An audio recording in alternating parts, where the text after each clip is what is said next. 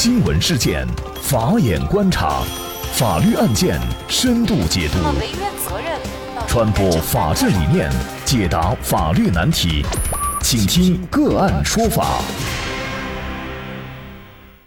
大家好，感谢收听个案说法，我是方红。更多的案件解读，欢迎您关注个案说法微信公众号。今天呢，我们跟大家来关注这样一起案件：为政府官员代持股份别墅，一女子被判七年。据澎湃新闻报道，继安徽省政府原秘书长杨敬农受贿一千七百六十二万，一审被判十年之后，一个名叫刘瑾的女子因为和杨敬农共同受贿，被判有期徒刑七年。安徽省马鞍山市中级人民法院二审裁定书显示，刘瑾呢是替杨敬农代持受贿来的股份别墅，被认定共同受贿金额一千四百七十六万元，占到杨敬农受贿金额的八成。那法院查明，刘瑾代持的股份别墅共同受贿近一千五百万元。那么，这个刘瑾和杨敬农是什么关系？他们两个人又是怎么共同受贿的呢？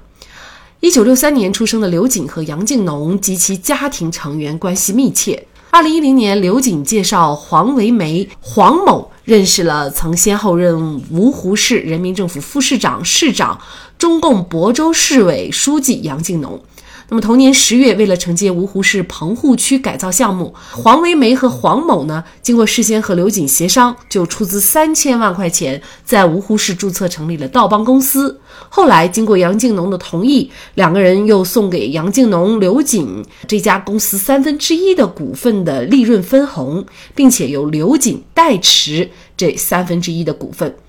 二零零一年七月，黄维梅等两人呢，就经过事先和刘瑾协商，把公司注册资本增加到了八千五百万。而刘瑾和杨敬农两人呢，仍然没有实际出资，但是呢，刘瑾的股权登记依然是占股三分之一。同时，在刘瑾的协调下呀，杨敬农利用他担任芜湖市人民政府市长的职务便利，接受了道邦公司的实际控制人黄维梅、黄某两人的请托，为道邦公司承接了四鹤山还有玉溪口棚户区改造项目，加快拆迁的进度，解决土地权属争议。补建人防工程等事项上也提供了帮助。那么刘瑾实际从道邦公司领取的分红款合计是四百九十万元，这一笔钱呢一直是由刘瑾保管使用的。在二零一零年八月的时候呢，黄维梅两人呢就和刘瑾商量，想送给杨敬农房产。那么经过杨敬农同意以后啊，两人就出资购买了价值三百多万的一套别墅，由刘瑾代持。那么后来呢？刘瑾经过杨敬农的妻子的同意呢，对别墅进行了装修，并且支付房屋的装修费、家具费，一共呢是六十多万。在这个案件当中，作为帮刘敬农代管财产的刘瑾，为什么会获罪？那么有一些财产在没有经过官员之手的情况下，又怎么能够认定？官员构成受贿罪呢？就这相关一系列的法律问题，今天呢，我们就邀请云南地海律师事务所主任、专业刑事辩护律师戴万斌律师和我们一起来聊一下。戴律师您好，主持人好，听众朋友们好，感谢戴律师。应该说，在实际生活当中啊，为了避免被查处，很多官员的财产啊，可能都会交由信得过的人代为保管。呃，这样的行为是否就会避免？被以受贿罪或者是贪污受贿罪追责呢？这个答案是否定的，肯定是不能的。我国刑法第三百八十五条规定，国家工作人员利用职务上的便利索取他人财物的，或者是非法收受他人财物的，能为他人谋取利益，是受贿罪。还有国家工作人员在经济往来中违反国家规定，收受各种名义的回扣、手续费，归个人所有的，也以受贿论处。在本案当中，杨景龙同意收受他人出资三千万成立公司的三分之一的股份利润的分红，给自己和刘瑾，并由刘瑾代持该三分之一的股份。刘瑾的代持行为只是杨景龙收受他人财物后。控制财物的一种方式，完全不影响受贿罪的构成，无法避免法律风险。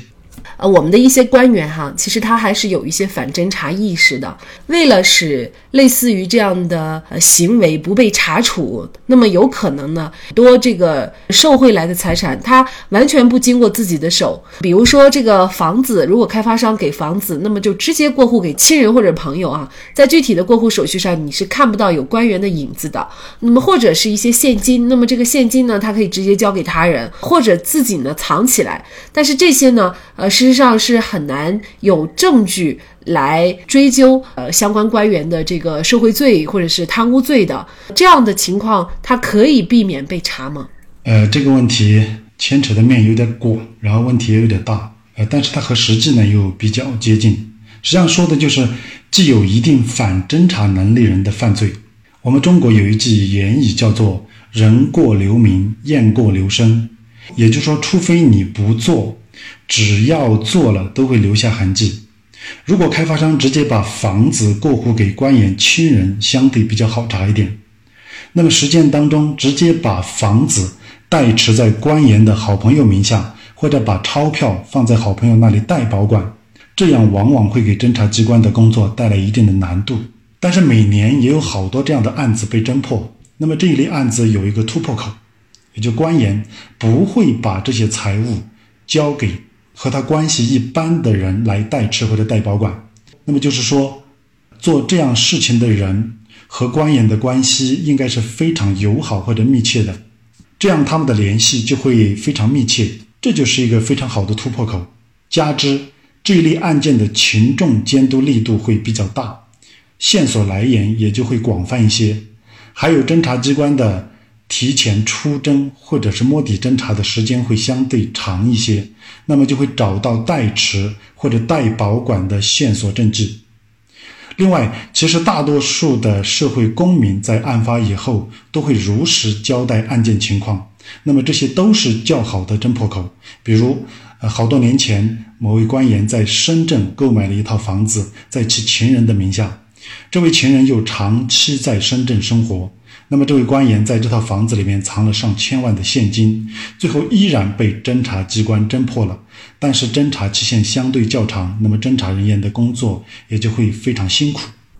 嗯，那像这个案件当中哈，代为保管财产的刘瑾，他怎么会获刑？因为呢，很多情况下哈，这个代官员保管财产的人呢，他往往并不是实际上的财产的所有人或者是使用人，他只是代人家保管而已。那么，这种代为保管的人也是涉嫌犯罪吗？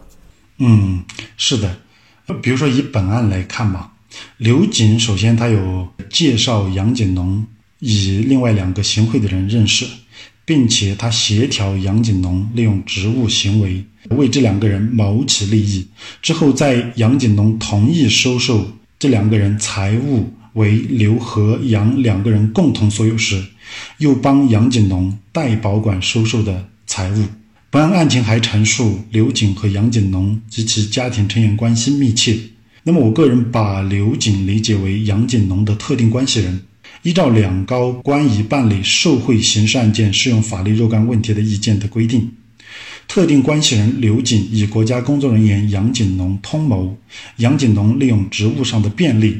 为他人谋取利益，授意他人以特定形式将有关财物给予刘瑾，此时两人构成共同犯罪，对刘瑾以受贿罪的共犯论处。同时，实际上刘瑾在这个过程当中，除了是共犯，实际上有好多行为他还有帮助行为，所以他也构成共同犯罪，所以刘瑾获刑了。那么这个案件在二零一八年九月，马鞍山市博望区人民法院呢对刘瑾一案作出了一审判决。那么刘瑾呢是犯受贿罪，被判处了有期徒刑七年，罚金一百五十万。刘瑾不服就提出了上诉。那么在二审当中啊，检察员认为呢，一审法院仅仅在收受别墅这一起犯罪事实当中认定刘瑾为从犯的情况下，全案是在呃十年以下量刑呢，是属于量刑失当。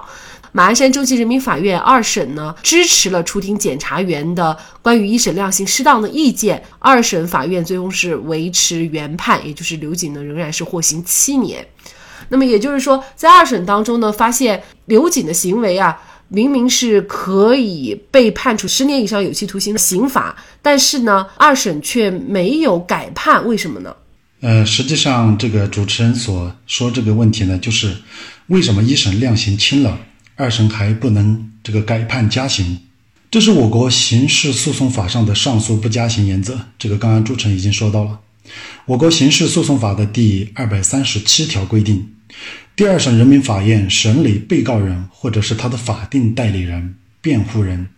近亲属上诉的案件，不得加重被告人的刑罚。第二审人民法院发回原审人民法院重新审判的案件，除有新的犯罪事实，人民检察院补充起诉的以外，原审人民法院也不得加重被告人的刑罚。当然了，它也有例外。人民检察院提出抗诉，或者是自诉人提出上诉的，那么就不受该原则的限制。本案中，人民检察院没有提出抗诉，所以二审法院不得加重被告人刘瑾的刑罚。官员的这个非法财产归到自己的儿女或者是其他的亲戚朋友名下，那么也就是说，相关人员应该是都涉嫌犯罪的。那么因此，类似于这样的行为，大家也还是尽量避免，是吗？是的，如果说帮这些官员代持非法的财产，那么相关人员肯定是会涉嫌构成犯罪的。常规情况下呢，会涉嫌构成我国刑法第三百一十二条规定的掩饰隐瞒犯罪所得、犯罪所得收益罪。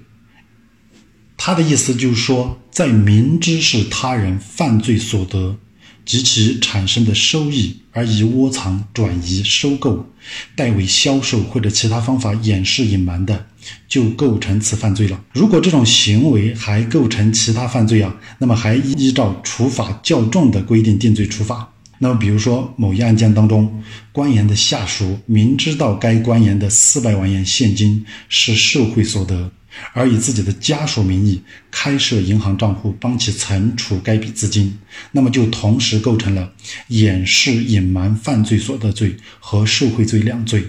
最终处罚呢，还要以较重的规定受贿罪予以处罚。那么应该说，党的十八大以来啊，这个反腐败斗争具有前所未有的力度、广度和深度。在这种情况下，我们也希望通过今天的这个案件。提醒官员，以及呢可能会存在一些帮官员隐匿或者呢是代管财产的人哈，上述的行为呢都是涉嫌犯罪的。那么也给大家敲响一个警钟，官员们也紧绷廉洁的思想防线。好，那么在这里呢，也再一次感谢云南地海律师事务所主任、专业刑事辩护律师戴万斌律师。那也欢迎大家通过关注“个案说法”的微信公众号，具体的了解我们本期案件的图文资料以及往期的精彩案例点评。另外，您在生活工作当中遇到一些法律问题，都欢迎您通过添加幺五九七四八二七四六七幺五九七四八二七四六七这部电话号码的微信号向我们进行咨询和交流。给大家提供法律问题解答的都是我们节目邀请到的嘉宾了，他们都非常的资深、专业和负责任。感谢您的收听，我们下期节目再见。